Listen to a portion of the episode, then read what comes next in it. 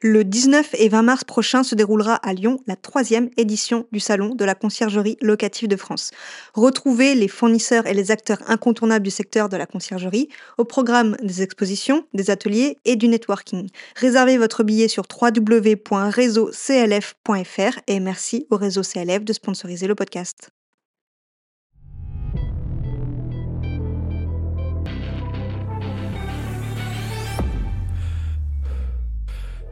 Tu as envie de bâtir une conciergerie à succès Tu es au bon endroit. Je m'appelle Vanessa Guérin. Chaque semaine, retrouve-moi pour parler conciergerie, location courte durée, entrepreneuriat et même quelques anecdotes. En solo ou accompagné, apprends les meilleures stratégies qui vont te permettre de vivre pleinement de ta conciergerie sans sacrifier ton temps. Bon épisode C'est parti pour l'épisode 66 du podcast La conciergerie. Bienvenue à tous. Aujourd'hui, l'invitée s'appelle Justine Parra. Elle a créé une start-up qui sauve les conciergeries en manque d'aide ménagère. J'ai bien dit sauver. Sa start-up s'appelle Hello. Je ne vous en dis pas plus et vous laisse écouter notre échange. Bonjour Justine, bienvenue sur le podcast La Conciergerie. Ben, merci d'avoir accepté mon invitation dans cet épisode. Euh, un épisode, je pense, qui est très attendu parce qu'on va parler euh, des aides ménagères et comment trouver des aides ménagères. Donc, ben, bienvenue. Merci aussi d'avoir pensé à moi et, euh, et de m'avoir invité sur le podcast aujourd'hui. Alors pourquoi aujourd'hui euh, je t'ai invité Justine? Parce que tu as créé une startup qui s'appelle Hello. Et du coup, plutôt que de présenter cette startup, ben, je vais te laisser te présenter, présenter ton parcours et ensuite présenter Hello. Ok, euh, alors pour mon parcours, euh, je m'appelle Justine Parra, j'ai 25 ans et euh, en fait ce qui s'est passé c'est que pendant mes études en école de commerce, euh, j'ai fait un stage chez les Gîtes de France où j'étais chargée d'un portefeuille d'hébergement et surtout des propriétaires en les aidant à commercialiser mais aussi à trouver justement des femmes de ménage etc pour l'entretien de leurs biens. Et j'ai vite remarqué que il y avait un vrai problème à ce niveau-là sur la recherche des femmes de ménage qu'on appelle nous des cleaners, et aussi sur euh, euh, l'entretien en général, la fidélisation euh, de ces personnes, et qu'on pouvait vite se retrouver dans l'urgence, et que malheureusement il n'existait pas vraiment de solution. Voilà. Donc une fois ce constat fait, pendant le Covid, on a eu du temps pour réfléchir, et donc à la fin de mes études, je me suis dit, je vais créer une start-up, une application qui va permettre de résoudre ce problème de recherche de femmes de ménage et de fidélisation. Voilà. c'est vrai. Et deux ans que je fais ça. Et euh... Deux ans, ok. Ouais. Et pour l'instant, ça avance plutôt bien, donc c'est cool. Ok. Ben ouais, je pense que ça aide beaucoup de conciergerie. Est-ce que tu peux nous dire euh, bah, combien de personnes ça aide environ? Euh, alors aujourd'hui, on gère environ 1000 hébergements, entre 800 et 1000 en fonction des, des saisons. Euh, Donc ça représente des conciergeries, mais aussi des propriétaires individuels qui ont un investissement ou une maison de famille euh, qui louent parfois euh, en location. D'accord, donc euh, c'est ça s'adresse aussi aux propriétaires et aux conciergeries, c'est ça? C'est ça. Une fois qu'on est implanté dans une ville, en fait, n'importe quel propriétaire qui fait la location courte durée peut faire appel à nous. Et dans quelle ville vous êtes implanté du, du coup? Euh, alors, on a commencé dans le nord, euh, donc on est euh, sur la métropole lilloise, etc. Et ensuite, on est euh, Strasbourg-Colmar, qu'on a ouvert pour les marchés de Noël. Euh, et ensuite, clairement, Biarritz, Bordeaux, et ensuite de Toulouse à de l'autre côté jusqu'à Menton, Nice, Monaco. On est à peu près partout, donc ça fait quand même une belle étendue. Et ensuite, on est aussi dans la région parisienne depuis cette année.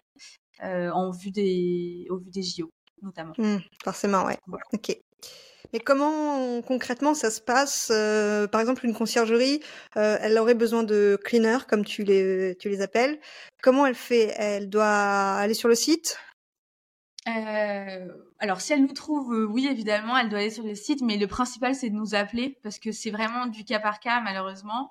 Euh, ça dépend aussi de la ville, si on est implanté ou pas. Si on n'est pas implanté, il faut un minimum de 10 hébergements pour que nous, on puisse entamer des process de recrutement et, de recherche de cleaners. Et si on est déjà implanté, euh, elle nous appelle, nous, on remplit un questionnaire assez rapide et ensuite, on, on peut déployer la solution en une semaine, une semaine et demie au sein de la conciergerie. Et l'idée, c'est qu'en fait, euh, la conciergerie ait le moins de choses à faire. Donc nous, on vient se connecter au planning, on récupère euh, toutes les infos dont on a besoin, euh, et c'est comme ça qu'on arrive à fluidifier en fait les échanges avec les conciergeries et à mettre en place la solution assez rapidement. Mmh.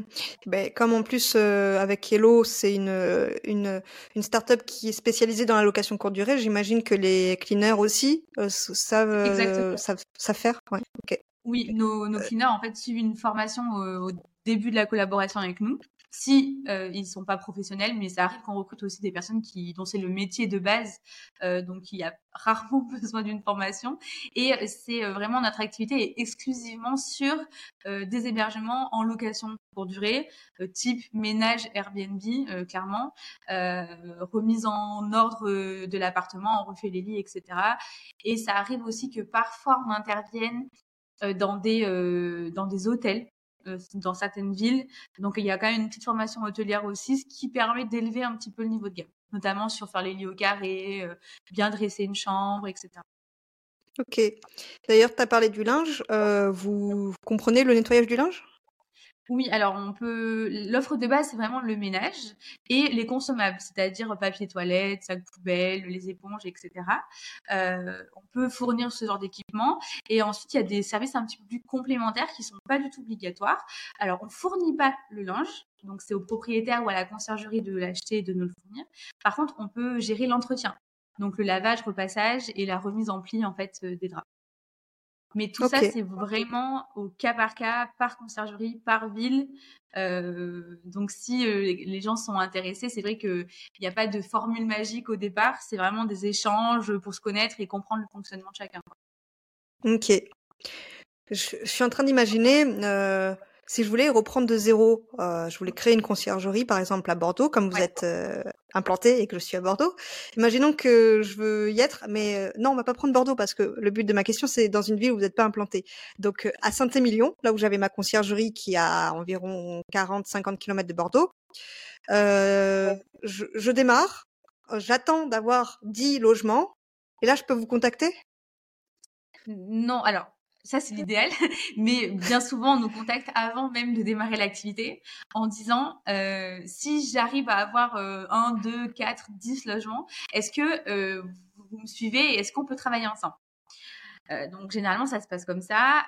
Nous, on attend un minimum de deux trois hébergements pour pouvoir au moins com compléter une journée de travail par semaine euh, sur un de, de nos cleaners.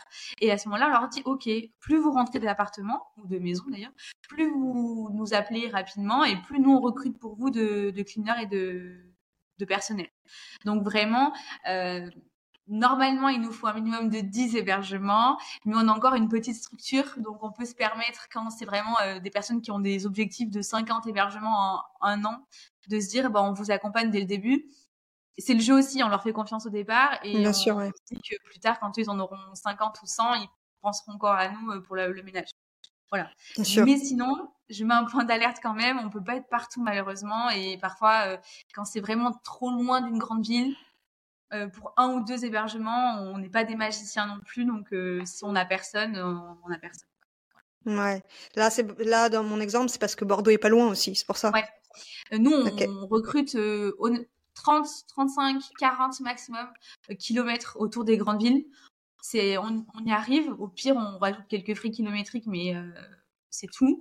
Euh, mais mmh. notre, nous, notre façon de faire, c'est vraiment de recruter au plus près des hébergements, euh, voire même par arrondissement dans Paris, par exemple. On okay. dans l'arrondissement de l'hébergement.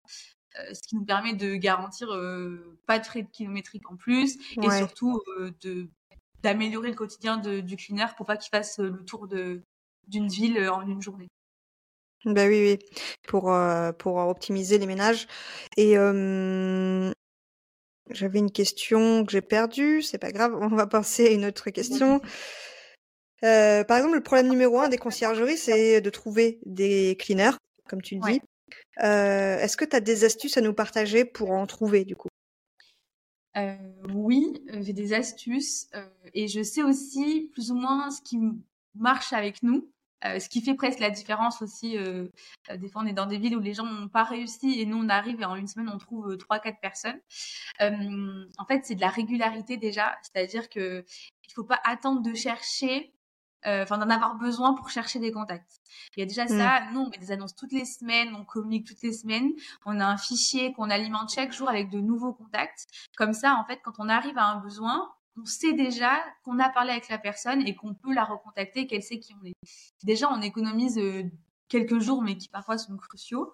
Euh, et ensuite, euh, il y a aussi la rémunération. En fait, euh, c'est un métier qui est délaissé par beaucoup de personnes. Euh, la, la main d'œuvre se fait assez rare euh, et donc forcément on élève le salaire, enfin en tout cas la rémunération des personnes pour euh, pour les attirer. Donc nous, on est dans une politique de prix où euh, euh, on rémunère bien nos cleaners, elles ont des avantages si elles sont fidèles. Donc au bout de X missions avec nous, il peut y avoir des avantages. et il y a aussi autre chose, c'est qu'on les attribue à des hébergements.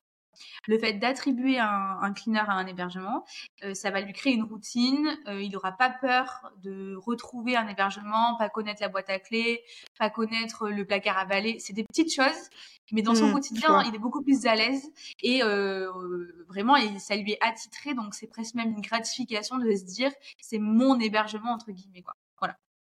Mmh, donc ça, c'est tips à nous. Euh, après, il y en a d'autres. Enfin, c'est vraiment du référencement. C'est euh, faire remplir un questionnaire qui soit très clair et très concis. Euh, c'est pas les assommer de questions quand on les a au téléphone, leur faire confiance. Euh, il y a tout un, c'est toute une psychologie autour du recrutement des cleaners euh, parce qu'il y a beaucoup de profils différents. mais c'est ça, voilà, ça, ça s'apprend et c'est aussi pour ça que nous on fait que ça. Enfin, notre notre métier, notre notre service, c'est uniquement autour de ça parce que c'est vraiment très large comme. C'est déjà pas mal. voilà, exactement. Ouais. Tu, disais euh, des, des primes quand elles font plusieurs missions, ça veut dire qu'elles sont en micro-entreprise? Oui, alors c'est on peut pas vraiment appeler ça des primes, mais euh, effectivement, c'est que alors c'est 90% de micro-entrepreneurs, euh, et ensuite ça peut être aussi des gens qui ont une société qui n'est pas une micro-entreprise, mais qui est voilà, une société de ménage plutôt classique. D'accord. et donc c'est des avantages, par exemple, elles vont pouvoir choisir les nouveaux hébergements qu'on va leur proposer qui peuvent être parfois plus proches de l'école des enfants, plus proches de leur maison. Ça va être, euh, on va leur envoyer euh, euh, des échantillons de produits qu'on pourrait utiliser, que les fournisseurs nous envoient, des, des, des, choses comme ça en fait, tout simplement pour les récompenser. et il y a aussi le bouche à oreille. Honnêtement, si vous avez une personne, un élément qui travaille bien, il va forcément vous ramener quelqu'un en qui il a confiance et qui va faire du, travail au minimum de la même qualité. Donc il y a aussi un programme euh, de parrainage dans ce sens-là. Euh, si elles nous trouvent euh, des, nouveaux prestataires, elles sont récompensées. Voilà. Mais effectivement, toute la micro-entreprise et on se charge aussi de vérifier les papiers, les assurances. Oui, en fait, vous faites bah, l'onboarding en entier. Hein. Vous recherchez la personne, si vous l'aidez à créer son statut, si besoin, c'est ça. Mmh. Et derrière, ben, vous faites en sorte qu'elle soit fidélisée, que que, bah, elle est, que vous ayez confiance en elle, vous la formez. Donc euh, vraiment tout ce que fait une conciergerie, mais qui ne le fait peut-être pas correctement parce qu'elle n'a pas le temps, elle a d'autres choses à faire. euh, vous, en fait, vous faites vraiment euh, tout de A à Z. Ok. C'est ça, exactement. Et vraiment, l'idée, c'est même voilà de convertir entre guillemets des personnes qui sont pas encore en micro-entreprise qui ont envie de travailler. Euh, après le Covid, il y a eu pas mal de personnes hein, qui ont quitté leur job et qui se sentaient euh, d'être autonomes et indépendants. Donc on, accompagne dans cette démarche-là aussi. Euh, et parfois, on a des personnes qui nous disaient ne pas être intéressées et après un ou deux tests se disent ben c'est vraiment un quotidien qui me plaît. Je travaille de 10-11 heures à 16 heures de toute façon.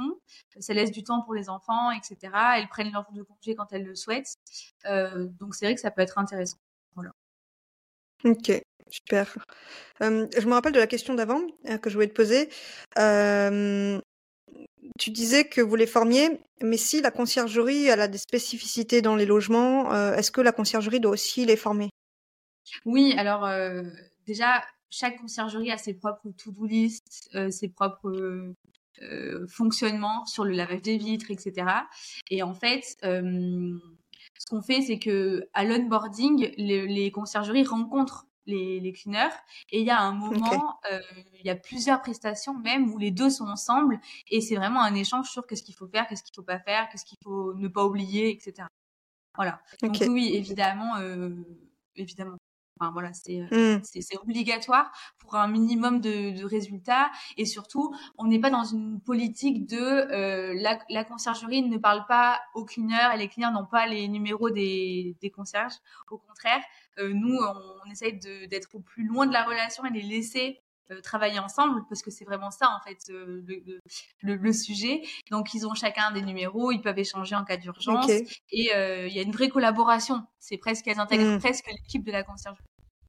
Ouais, je vois.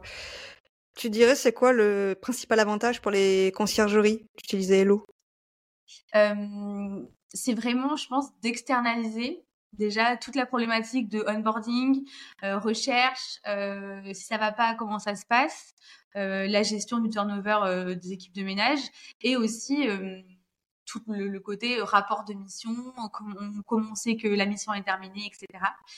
ce que j'aime bien dire, c'est que hum, les plateformes qu'on connaît pour commercialiser ont été très douées pour rendre visibles les hébergements. Les conciergeries, elles sont très douées pour euh, gérer, on va dire, et, euh, garder euh, la main sur, les hébergements, mais personne s'était vraiment penché sur comment on va réussir à automatiser le dernier échelon de la location courte durée, qui est en fait la remise en état et le ménage tout le monde a, mm. voilà, a essayé de voir la commercialisation, l'optimisation, tout ça. Mais en termes d'opérationnel, personne s'était penché sur le ménage. Et c'est un peu l'objectif, c'est de se dire, on automatise aussi pour les conciergeries cette partie-là. Donc demain, euh, une conciergerie pourra avoir des biens partout en France euh, et ne pas gérer les équipes de ménage, donc avoir euh, voilà, des, ne plus être cantonné mm. à une ville ou à une région, euh, parce que généralement, ce qui, ce qui produit cet effet-là, c'est le fait qu'on n'ait pas d'équipe de ménage. Et oui. Euh, ailleurs. Voilà. Mmh, mmh. Je dirais même que c'est la partie la plus importante dans une conciergerie, euh, euh, parce que certes, on a 5-10 logements, on peut commencer à le faire nous-mêmes, les ménages, mais au bout d'un moment, on n'a plus de vie privée. Ça, je l'ai vu moi-même. Et du coup, bah, externaliser cette tâche, déjà, pour se débarrasser de la charge mentale, se débarrasser de plein de choses, ça peut être très important, je pense. Ouais, Et... Vas-y. Oui c'est un sujet que j'avais pas imaginé, euh, duquel on parle pas énormément, mais on rencontre des conciergeries. Euh, souvent, c'est des petites structures avec une personne ou deux. Parfois, c'est même un couple, euh, etc. Et on se rend vraiment compte que, euh, alors c'est pas un appel à l'aide, mais c'est si ça fonctionne pas avec vous, on arrête. Vous êtes la dernière solution parce que euh, c'est trop, on peut plus, on peut plus en fait euh, gérer euh, la dernière minute, elles viennent pas, elles viennent, c'est mal fait, on sait pas où est le linge, etc. Et on n'avait pas du tout imaginé ça, et on s'est vraiment rendu compte que c'était vraiment un problème interne au concierge et que ça pouvait être la raison pour laquelle on fermait aussi un business comme le concierge. Mmh, euh, mmh. Voilà, donc on essaye vraiment de processer, de donner le max d'infos euh, aux conciergeries, mais de façon la plus simple possible pour pas les inonder déjà d'informations et aussi pour qu'elles soient rassurées sur le fait que le ménage, on gère, euh, occupez-vous des locataires, c'est tout quoi. Voilà. Mais c'est vrai que c'est un vrai sujet, la, santé mentale ah oui, oui. des personnes qui ont une conciergerie. Généralement, le, le problème du ménage, c'est dans les deux ou trois premiers, premières raisons. Ouais, c'est clair, c'est clair autre question, comment vous assurez de la qualité des ménages avec vos cleaners du coup? Alors, c'est une question qu'on me pose tout le temps.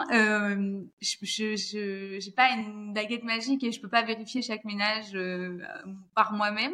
Alors, on a un process qui est assez efficace quand même avec la to-do et avec beaucoup de photos et de vidéos. il y a un minimum de 20 photos à chaque fin de prestation et des vidéos si possible euh, pour essayer de montrer le maximum de choses. Et on se dit aussi, si elles doivent faire une photo, par exemple, de la poubelle vidée, et eh ben, si elles l'ont oublié, en faisant la photo, elles vont s'en apercevoir et donc on va éviter un oubli. Voilà, donc mmh. on a énormément de photos à prendre et on se dit, en prenant la photo, elles vont forcément vérifier. Euh, donc voilà comment on contrôle la qualité. Et surtout pour moi, euh, c'est que toujours la même personne dans le même hébergement. Donc, euh, une fois qu'on sait faire, on oublie rarement, en fait. Euh, il y en a qui diront qu'à force, avec la routine, on est de moins en moins précis. Oui. Nous, pour l'instant, euh, en tout cas, ça fonctionne bien comme ça. Et on sait que même si jamais il y a un oubli, la personne accepte beaucoup plus facilement de revenir parce que c'est forcément elle et qu'elle a oublié, qu'elle connaît, etc. Donc si jamais il y a, voilà, c'est comme ça qu'on gère. Après, euh, ça reste un travail d'humain, j'ai envie de dire. Donc, euh, si ça arrive qu'il y, ait des choses qui aillent pas, et dans ces cas-là, nous, on garantit par contre un passage supplémentaire. Euh, On ne facture pas. En fait, on a une sorte de garantie qualité qui fait que si on doit repasser, euh, on repasse, euh, voilà, sans facturer la conciergerie. Euh, mmh. Ouais. En fait, je te pose ces questions-là parce que ça donne aussi des conseils aux auditeurs sur bah, comment ils peuvent s'assurer la qualité des ménages. Euh, venant d'une startup qui est spécialisée dans ça, je pense que tu as les bons conseils, du coup. Euh, oui, et... Vas-y, vas-y. Si j'avais, bah, si tu voulais continuer sur ça, vas-y, parce que c'était une autre question que j'avais. Oui, je disais juste euh, ce matin encore, on m'a posé la question de ah mais vous osez demander autant de photos à vos prestataires? Euh, alors oui, euh, oui parce que c'est un travail euh, rendu et elles sont dans un sens payées aussi à la tâche et on doit garantir une, une, voilà nous aussi une qualité. Elles sont garantes de la qualité que nous on propose à nos clients. Donc on leur dit euh, nous on accepte de vous donner une rémunération qui est peut-être un petit peu plus importante que les autres. Par contre il y a un process à respecter euh, et c'est ce qui va faire que la relation est pérenne aussi. C'est-à-dire que si euh, il y a un problème quelque part nous on a 25 photos qu'on peut envoyer aux clients à la conciergerie et souvent ça évite de ah bah je sais pas euh, on peut pas vérifier, donc euh, ok, euh, on va repasser ou autre. Quoi. Voilà, donc n'hésitez mmh. pas à demander des retours de mission avec beaucoup de photos et des vidéos. Elles seront même fières peut-être de vous montrer un avant-après euh, de ce qu'elles ont pu rattraper dans l'appartement. Ouais. D'ailleurs, ça m'a ça m'a fait penser à une autre question. vous envoyez vous les photos à la conciergerie pour qu'elle ait par exemple l'état des lieux? Oui, euh, c'est automatisé. Donc, peu importe le logiciel qu'on utilise, euh, euh, la femme de ménage, une fois qu'elle elle a terminé, les photos sont directement envoyées à la conciergerie. Elles servent bien plus à la conciergerie qu'à nous, malheureusement. Donc, bah oui. Elles sont directement envoyées aux personnes concernées. Ok, ça marche. Et s'il y a un cleaner qui vient pas, comment ça se passe? Alors, si un cleaner qui vient pas, nous on a un système d'attribution euh, sur un binôme. Donc il y a un cleaner principal et un cleaner secondaire qui est vraiment le la roue de secours euh, si jamais euh, le, client numéro un n'est pas disponible. Donc ce qui fait qu'en fait s'il y en a un qui est même malade, ça arrive. Hein, le matin on se lève, on peut pas venir au boulot. Dans ce cas-là, nous on va réattribuer directement le cleaner à, enfin la mission au cleaner secondaire il connaîtra moins l'appartement, il va enfin, sûrement avoir euh, plus de temps pour la mission, etc. Mais on garantit quand même un passage. Euh, et je suis quand même très fière de dire que en 2023, nous n'avons annulé euh, aucune mission. Nous avons honoré toutes nos missions. Sur, voilà, sur pas mal.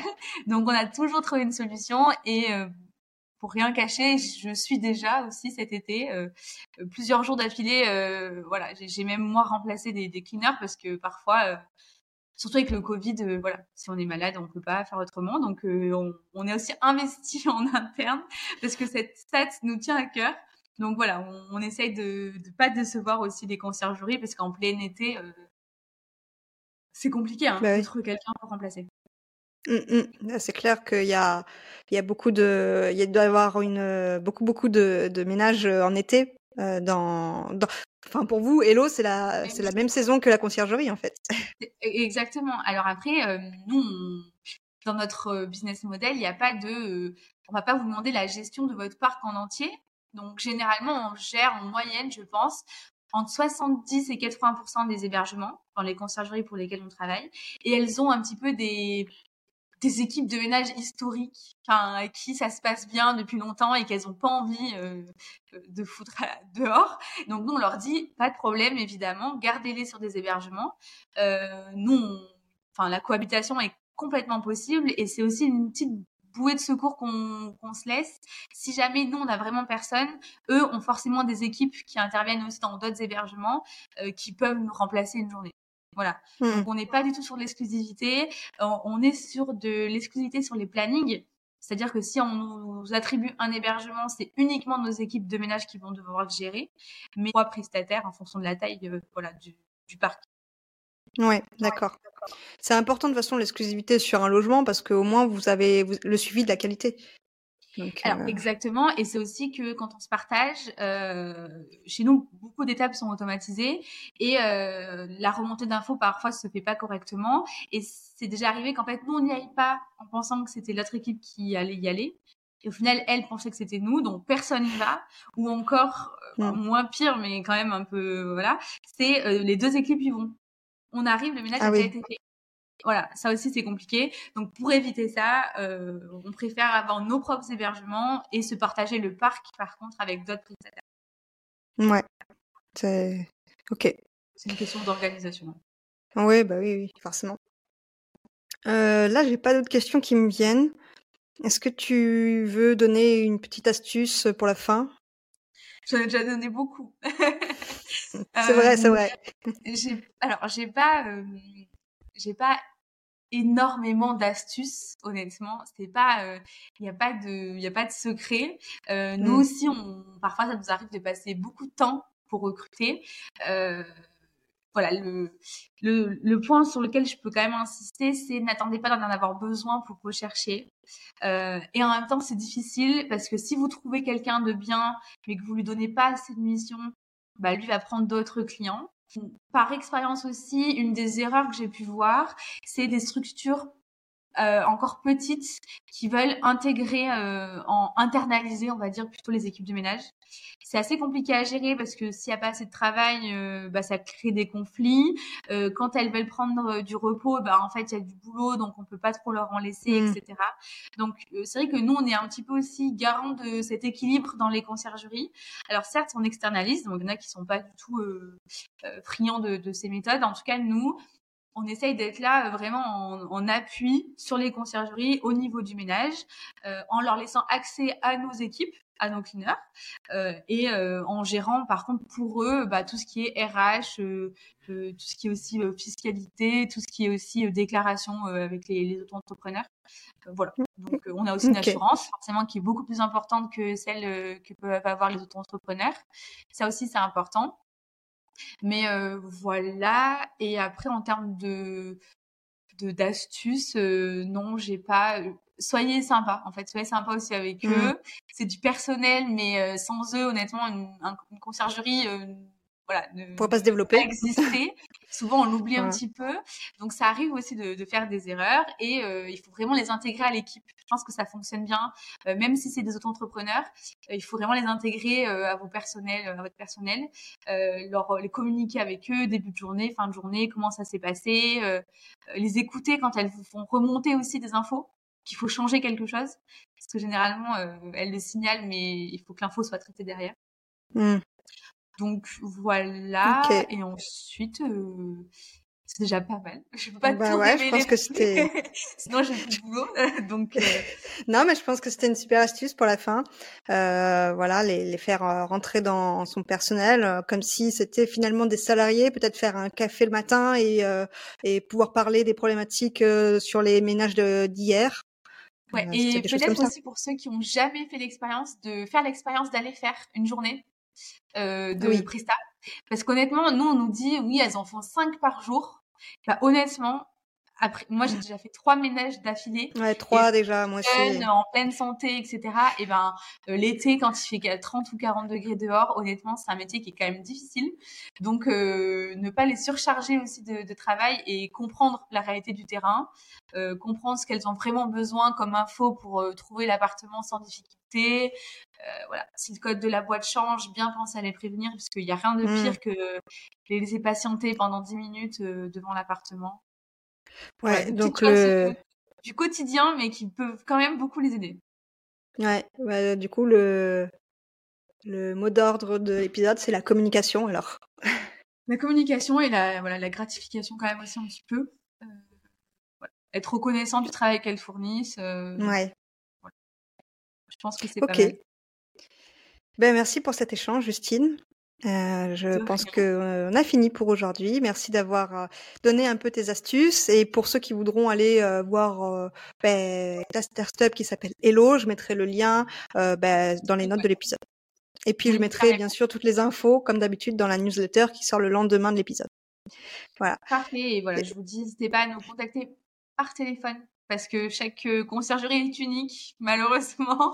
Donc, on a besoin de voilà d'avoir aussi votre façon de faire et de vous rencontrer avant qu'on puisse travailler ensemble. Ok. À bientôt. Génial. Merci. À bientôt. Et pas si vite, tu as apprécié cet épisode Tu peux le partager à ton entourage ou encore mieux, laisser un avis 5 étoiles sur ta plateforme d'écoute préférée et un commentaire. Je te dis à bientôt